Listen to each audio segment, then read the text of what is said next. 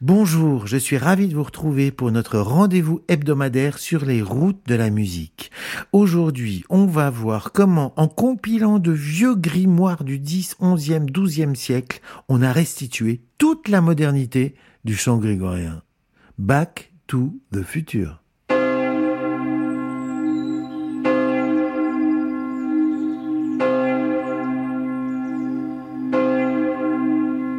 Le 11 juillet 1833, un jeune prêtre du diocèse du Mans, l'abbé Prosper Guéranger, reprend la vie monastique au prieuré de Solesmes.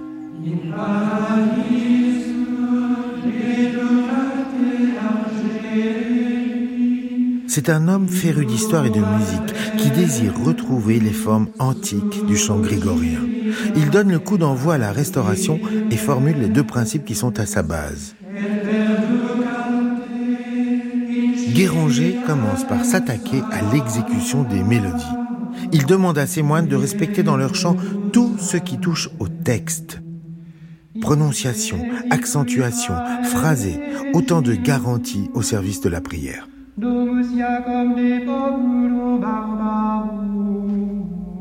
En quelques années, le style du monastère est complètement transformé. C'est la naissance de ce que plus tard on va appeler le style de Solem. La règle qui domine toutes les règles est que le chant est une lecture intelligente, bien accentuée, bien prosodiée, bien phrasée.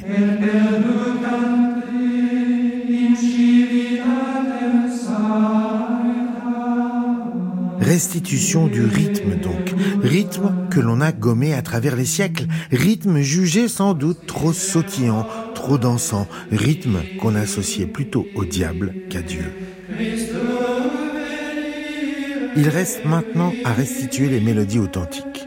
Pour cela, un véritable travail scientifique de comparaison s'instaure entre les manuscrits provenant des différentes églises. Guéranger formule la méthode de ce travail. Confrontation et vérification d'authenticité des manuscrits venant de tous les coins de l'Europe.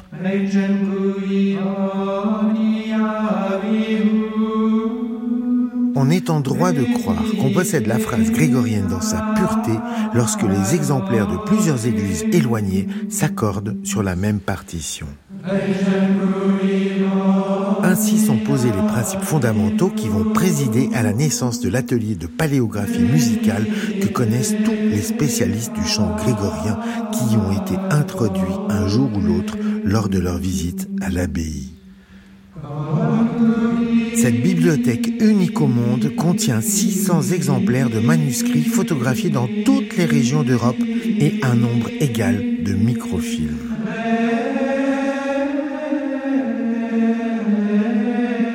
Cette mémoire restaurée nous apprend que paradoxalement, le chant grégorien était beaucoup plus moderne et vivant à ses débuts. L'écrit peut faire des dégâts considérables dans la transmission d'un art. Il fige, cristallise. Écrire dans du marbre, c'est rendre immuable un art vivant, mais c'est le condamner aussitôt. Aussi, c'est en retournant à l'origine que les moines de l'abbaye de Solesmes sont allés vers la modernité.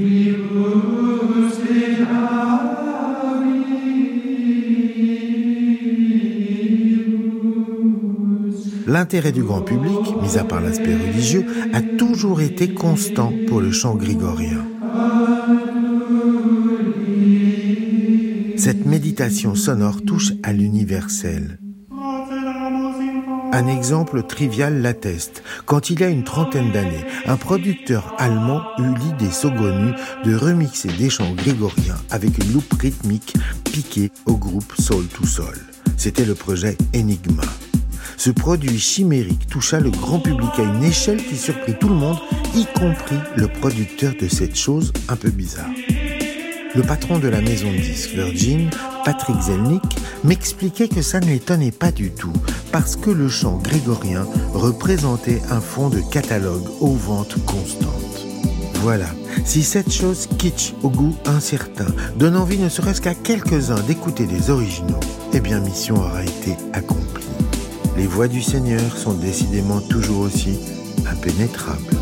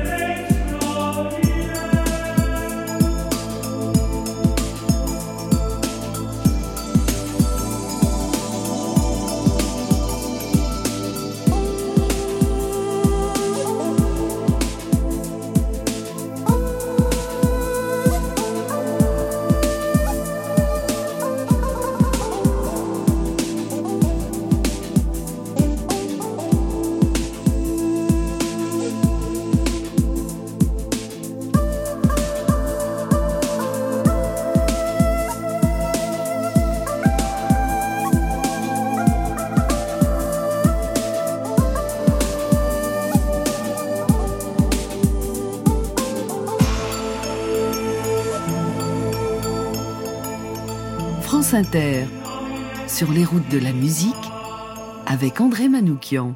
Si l'écriture musicale nous a permis d'atteindre des sommets symphoniques en Europe, elle nous a retiré le sens de l'improvisation.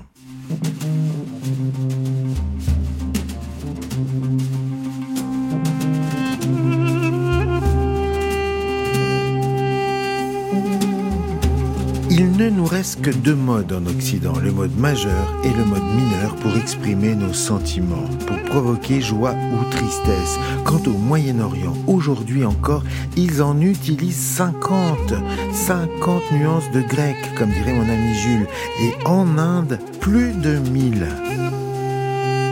Imaginez le nuancier sentimental de ces musiques orientales, composées de formules mélodiques préécrites et qui permettent depuis la nuit des temps aux musiciens d'exprimer leur humeur en procédant à des improvisations, en exécutant des variations personnelles autour de modèles éprouvés par la tradition. En Europe, nous avons perdu la beauté du chant grégorien dès la naissance de l'écriture musicale. Mais soyons justes, si nous avons perdu l'art d'une trance monodique, nous avons gagné, grâce à l'écriture, l'art de la polyphonie. Le chant choral a pris une nouvelle tournure et l'harmonie occidentale s'est développée dans des constructions verticales aussi spectaculaires que les façades gigantesques et finement sculptées de nos cathédrales gothiques. Jean-Sébastien Bach fustigeait les compositeurs qui avaient besoin d'un piano pour composer. Il les appelait en se moquant les chevaliers du clavier. L'art de la fugue était une science mathématique qui nécessitait une page blanche et une plume pour développer l'architecture complexe de plusieurs mélodies qui se croisent. Une course féroce vers la nouveauté agite le monde des arts dès la Renaissance. On ne jouait jamais le même opéra deux fois dans la même ville. On avançait, on traçait, on voulait du neuf. De nouveaux compositeurs, mais surtout de nouveaux styles apparaissaient quasiment à chaque génération.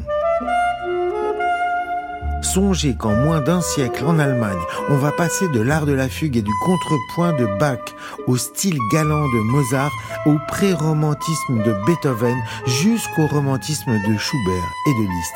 Évolution, révolution, circonvolution, appelons ça comme on veut, mais en tout cas, les styles défilent et se chassent les uns les autres. Bach joue pour Dieu, Mozart pour la nature et Beethoven ses hémorroïdes. En fait, Beethoven joue ses souffrances personnelles. Il est le premier à dire je. En cela, il est un précurseur du romantisme qui va puiser dans les douleurs personnelles pour composer. Une chose reste constante dans ce monde musical en ébullition, on ne joue pas la musique des morts.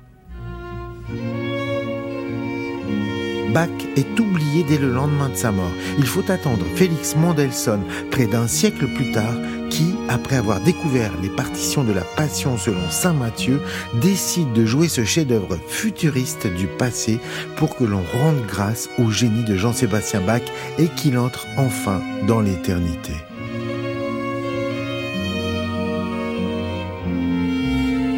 Dans le même élan, on est en 1830, on mandate des hommes pour aller récupérer les partitions anciennes chez les éditeurs de musique. Les archives sont dans des caves, des greniers poussiéreux, mal entretenus. On compile, on collecte, on catalogue, on répertorie. Au passage, on commet des erreurs. La lettre à Thérèse devient, à cause d'une tâche, la lettre à Élise. Bref, on découvre la notion de patrimoine. Fait funeste accompagnant cette bonne nouvelle, on décide de cesser d'enseigner l'improvisation aux musiciens. Ils se consacrent désormais à l'interprétation des génies du passé. On leur enlève la liberté de s'exprimer pour les transformer en récitants. Pendant ce temps, au Moyen-Orient, le joueur d'oud continue de compter, le canoniste de s'exposer, le flûtiste de s'épancher et le darboukiste de s'extérioriser.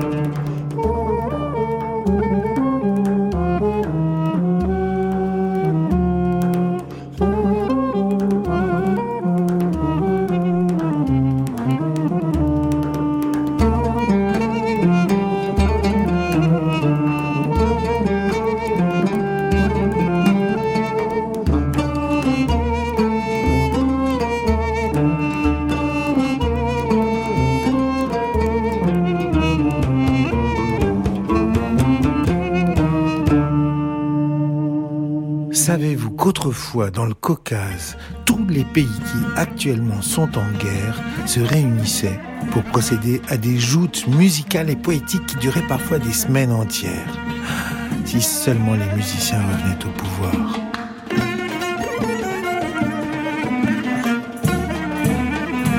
Les jam sessions ne sont pas nées aux Mintons à New York en 1944, ni au Savoy d'Harlem en 1930, ni au Bœuf sur le toit rue du Colisée à Paris en 1922. Non. Les premières jams ont eu lieu avant la Première Guerre mondiale en Azerbaïdjan. De toutes les vallées du Caucase accouraient les musiciens pour se défier en joutes musicales et poétiques géorgiens, arméniens, tadjiks, azéris, iraniens, turcs. Les musiciens tenaient des improvisations collectives selon des règles immuables. Un premier musicien commence, c'est le prélude. En réalité, il annonce le mode. Les autres, immédiatement, le reconnaissent et se greffent dessus, le reprennent à l'unisson, puis exécutent des variations. Soudain, un musicien introduit une note étrangère au mode. Les autres comprennent immédiatement et ensemble, la mesure d'après, ils changent tous radicalement de gamme et de rythme. L'effet est saisissant, comme dans les concerts de Frank Zappa ou de Prince, qui enchaînaient les titres sans s'arrêter pendant deux heures, laissant le public pantelant. Les improvisations collectives peuvent durer des heures, voire des jours. On descendait la gamme, on la montait, on la jouait en intervalle. Elle était tellement expressive en elle-même et surtout porteuse de sens. Voici quelques exemples des principaux makams. Rast, Sol, La, Si bémol, Do, Ré, Mi, Fa dièse, Sol.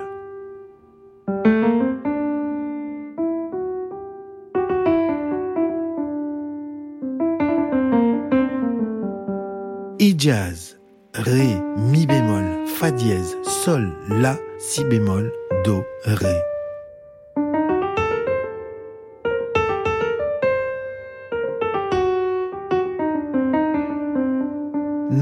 Nawa Atar, Do, Ré, Mi bémol, Fa dièse, Sol, La bémol, Si, Do.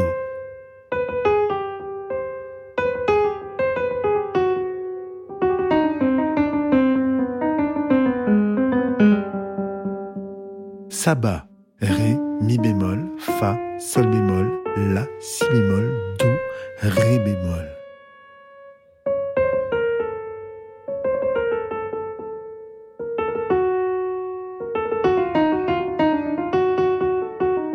Je ne vous en ai joué que 4 parmi les 50, voire 100 avec les variations. C'est une musique monodique, pas d'accord primat total de la mélodie, comme en Égypte, où lorsqu'on utilise un grand orchestre à cordes, tout le monde joue à l'unisson, en suivant le chant. La mélodie n'en prend que plus de poids, elle devient lancinante, la suggestion musicale bat son plein. L'invitation au partage, l'improvisation existe depuis la nuit des temps et perdure dans l'enseignement traditionnel. Mais surtout, ce caractère oriental que nous ressentons sans savoir le définir tient sur une ambiguïté musicale, majeure et mineure à la fois. Je joue une tierce majeure, Do, Mi. J'exprime la joie. Mais pour aller du Do au Mi, au lieu de passer par le Ré, je passe par le Ré bémol, Do, Ré bémol, Mi.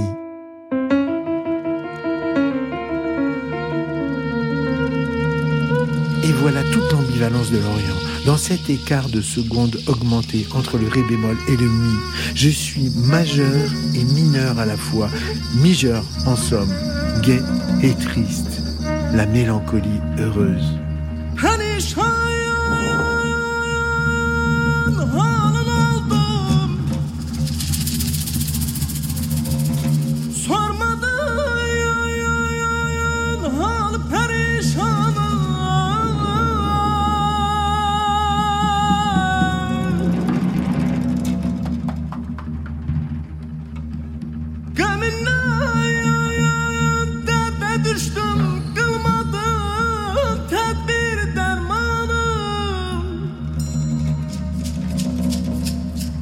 Ne dersen rüzgarım?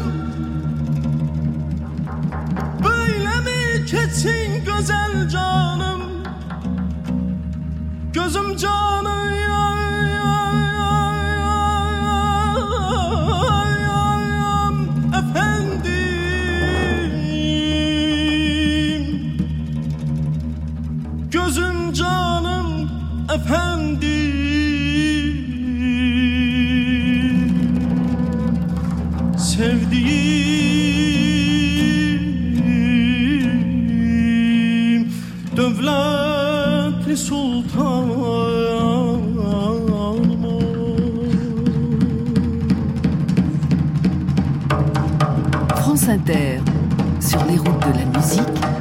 André Manoukian. Si on prenait conscience de la puissance vibratoire des mots, eh ben peut-être qu'on dirait moins de bêtises. Enfin, je parle surtout pour moi, bien sûr.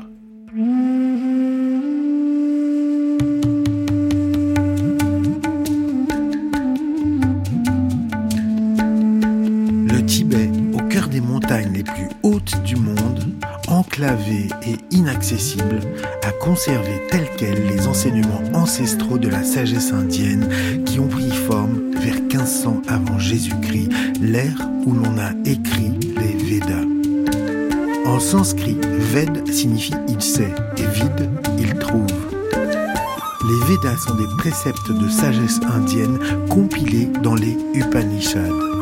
Upanishad signifie venir s'asseoir respectueusement au pied du maître pour écouter son enseignement. Savoir, trouver, chercher. Les Védas, c'est à la fois le discours de la méthode, l'encyclopédie universelle et le livre de l'éveil.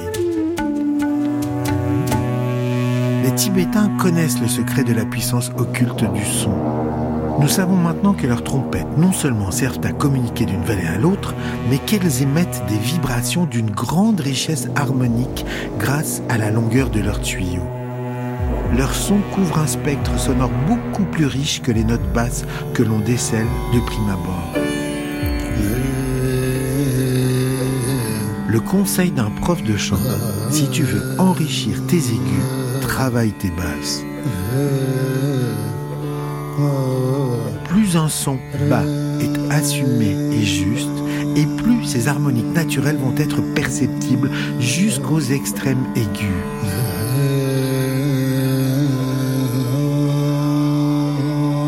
La puissance de la musique tibétaine ne réside pas seulement dans ses trompettes, mais aussi dans la nature de son chant.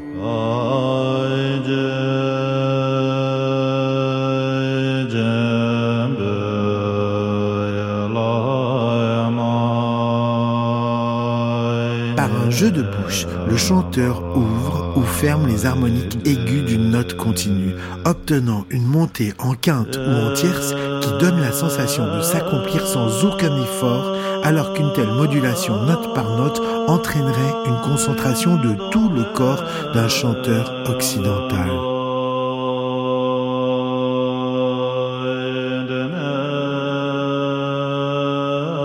La puissance du chant tibétain tient à cette tranquillité. Minimum d'effort, maximum d'effet. Le son fondamental dans la religion bouddhiste, c'est le Aum. Il se détaille en trois sons, le A, le U, le M. Aum. Examinons les vertus physiques de cette vibration. Le A débute dans la gorge, sur les cordes vocales. Puis le OU remonte sur la glotte et sur le palais. Et enfin le M fait vibrer les lèvres et le nez. De la cage thoracique jusqu'au haut du visage, tout vibre. Voilà donc le son qui relie notre intime à l'universel. Notons que c'est exactement le même phénomène qui se passe dans toutes les religions. Des méditations vocales des moines chrétiens dans leurs abbayes sonores à l'appel du muezzin passant par le chantre des synagogues. Le chant est le véhicule direct vers le sacré. Les vertus de la prière résident dans les vocalises qui débranchent le chanteur de son mental et dans la répétition d'une même formule qui engendre un effet hypnotique. On ne s'appartient plus, on lâche comme un sportif de haut niveau sait le faire au maximum de son effort. Et alors l'athlète, comme le chanteur, s'envole sur la piste de course, sur la piste de danse ou dans une chapelle, on se fait prendre par quelque chose de plus grand que soi. Et même si cette fulgurance n'arrive qu'une seule fois dans une vie, on s'en souvient pour toujours.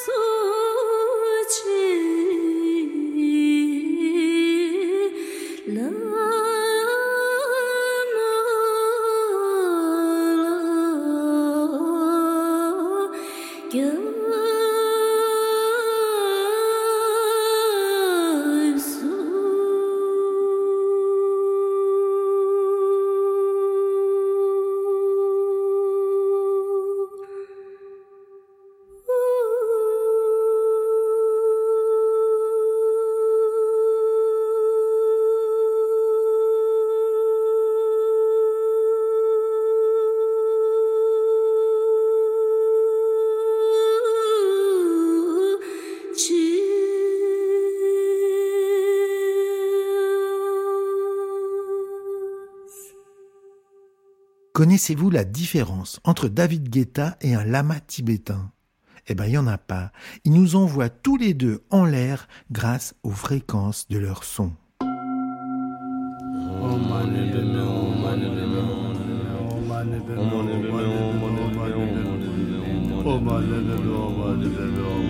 Man en sanskrit signifie penser. Le suffixe tra désigne l'objet qui permet d'accomplir l'action.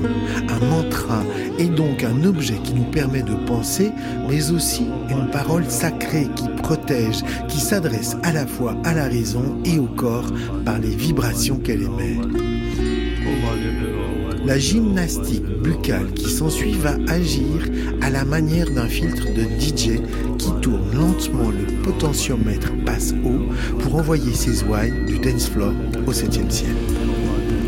Le DJ et les chamans tibétains ont la même approche musicale, camper longuement sur une seule note, mais jouer avec l'ouverture et la fermeture de ses harmoniques. Ainsi, l'accord parfait, toujours le même, n'a plus besoin d'être joué note sur note, mais il se révèle dans une lente ouverture fréquentielle et le MC nous emmène là où il veut. Qu'il soit un disciple de Ravi Shankar ou un assistant de David Guetta, le résultat escompté est le même, la transe. La note qui ne bouge pas en tonalité mais qui monte en fréquence déconnecte notre tête et surtout brouille notre sémantique musicale. Il ne s'agit plus de reconnaître des phrases, des mélodies, mais de rester sous l'emprise d'un son qui lentement s'ouvre ou se ferme, pulsant notre vibration intérieure au gré de l'ouverture du potentiomètre de filtre sous les doigts du DJ. On ne dit plus je fais des chansons ou je fais des titres ou j'ai composé une mélodie. On dit je fais du son. Je t'envoie un son. Tu as reçu mon son? Tu veux poser une top line sur mon son?